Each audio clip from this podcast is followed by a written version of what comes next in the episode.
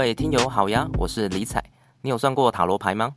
从小时候开始，我就非常喜欢星座、命理、风水的知识，但是一直以来我都认为说紫微斗数和八字比起西方的占星术以及塔罗牌都还要准一百倍。一直到二零一八年，我遇到了一个台湾的塔罗牌占卜师，那时候我还单身，结果他竟然能够准确的预告我遇到现在老婆的月份，以及他在脸书上面的照片。这集来分享我所算过最准的塔罗。在讲述这个传奇塔罗占卜师的故事之前，我想先说明一下塔罗牌要怎么算才会精准。首先呢，塔罗牌的原理很类似台湾庙宇的宝贝。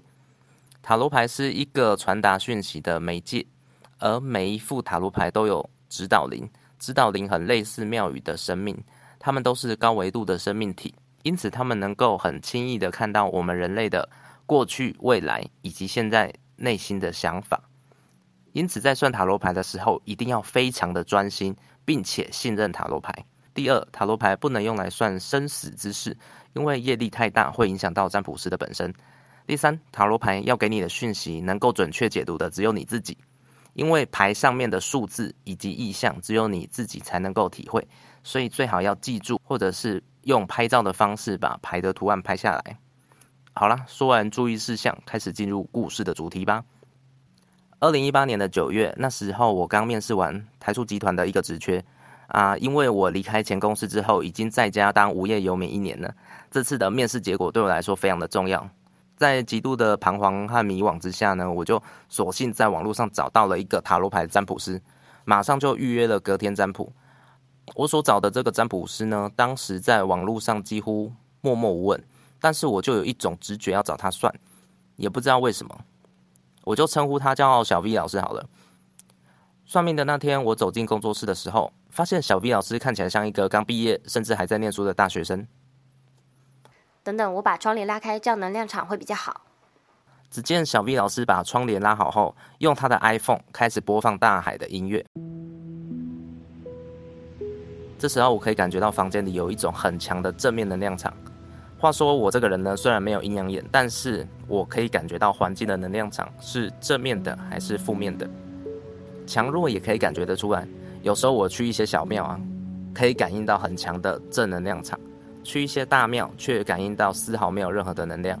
而我面前的这个小女生，她竟然拥有这么强大的能量场，那种感觉就好像是有一种气从他的周遭源源不绝的冒出来的感觉。比我之前所遇过的算命师都还要更强烈。那你今天想算什么？呃，我想要先算我工作面试会不会上。好，那你默默念你想问的问题，然后洗牌，觉得差不多了，就可以把牌整理成一叠给我。于是我洗洗洗，洗牌洗的差不多了之后呢，就把牌交给他了。然后只见他缓缓的抽出一张牌，第一张牌我就吓到了，是一张权杖五的正位。而牌面的图案呢，是五个人好像在彼此竞争，然而最后只有一个人站在桌上，好像这场竞赛之中只有他一个人获胜。理睬我呢，在这边补充一下，这次塔罗牌因为是现场算的，我都没有拍照，所以我从网络上下载最接近当时抽到的牌，放在我的 IG 上。你如果有兴趣，可以去看看到底有多准。回到故事，这时小 V 老师说：“这是一张竞争牌，说明这个面试是一个激烈的竞争。”那时我心中暗想：竞争，对，面试的确是一场很激烈的竞争。在我通过第一关面试和笔试之后，进入第二关面试，而进入第二关面试的五个人中，最后只有一个人能够成功录取。等等，五个人只有一个人能够成功录取，五个人只有一个人能够成功录取，不就是牌面上的图案吗？老师，我们那场面试是五个人进去，然后最后只会录取一个人。哦，对啊，那也是塔罗牌要告诉你的讯息。这时我觉得实在太扯了，小 V 老师竟然可以让塔罗牌用图像化的方式描述我所经历过的现场。此时我也有另一个想法，就是虽然他有灵力可以抽出非常神准的牌，但是世界上真正能够理解牌的永远是自己。后来我又追问了三个问题：这次面试我能够录取吗？面试官对我的看法，以及如果真正进去台塑以后可以赚大钱吗？前两个问题抽出来的牌我忘记图案了。但是大意是说，面试官本来对我抱持很大的期待嘛，但是我却在面试的时候让他们失望。如果我再去面试的话，是很有机会录取的。解牌的内容跟我面试的情况真的一模一样。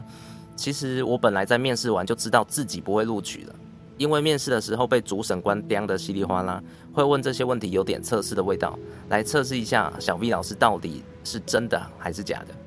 后面进台数能不能赚钱的牌，竟然是一张宝剑八的正位，牌的图案呢是一个人被困在宝剑的中间，然后很失落的样子。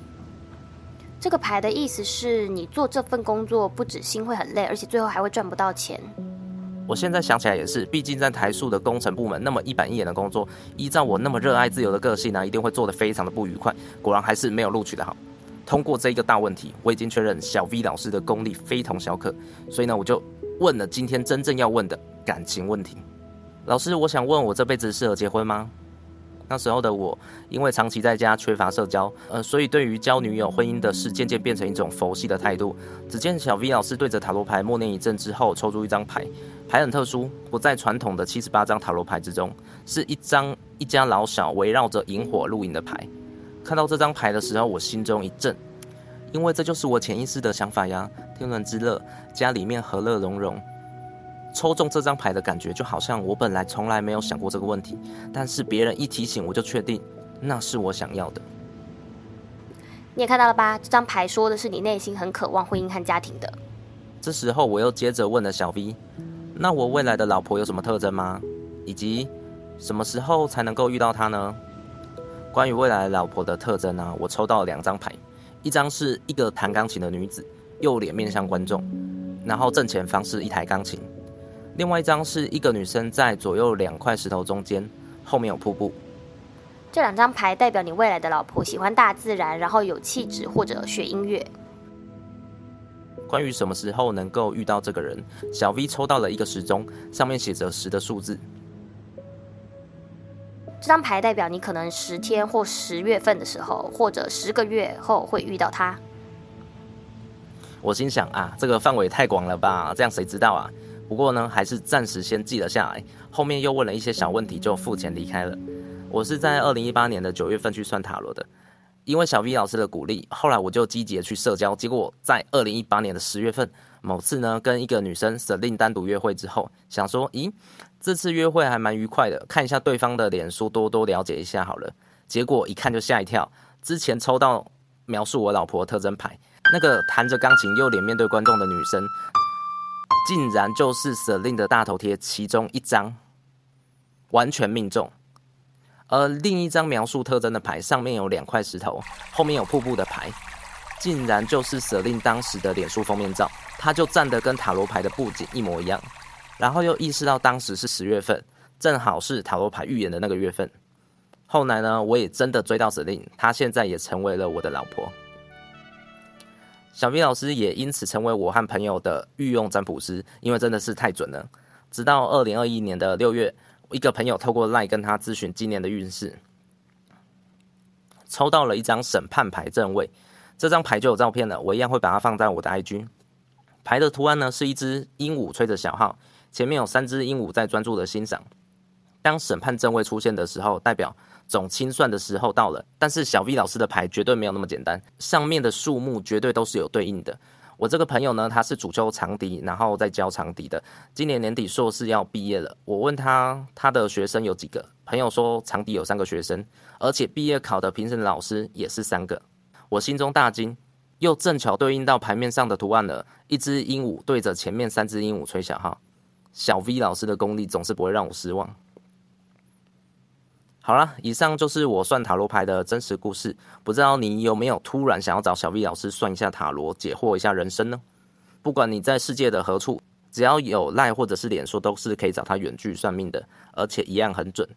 因为我没有在帮小 V 老师做任何的业配，只是单纯的分享。但是呢，如果有超过十个以上的听友，到我的 IG po 文下面留言要找他算命的话，我可以公布他的真实称呼和赖 ID 在我 IG 的贴文上。再说一次哦，如果有超过十个以上的听友到我 IG 的贴文留言要算命的话呢，我可以公布他的真实称呼和赖 ID 在贴文上，到时候你就默默的去算吧。目前是半小时六百元台币，无限问。不要说是理财推荐给你的，因为我已经帮他介绍太多客人，所以他有点过劳。那今天的分享就到这边啦，谢谢你的收听。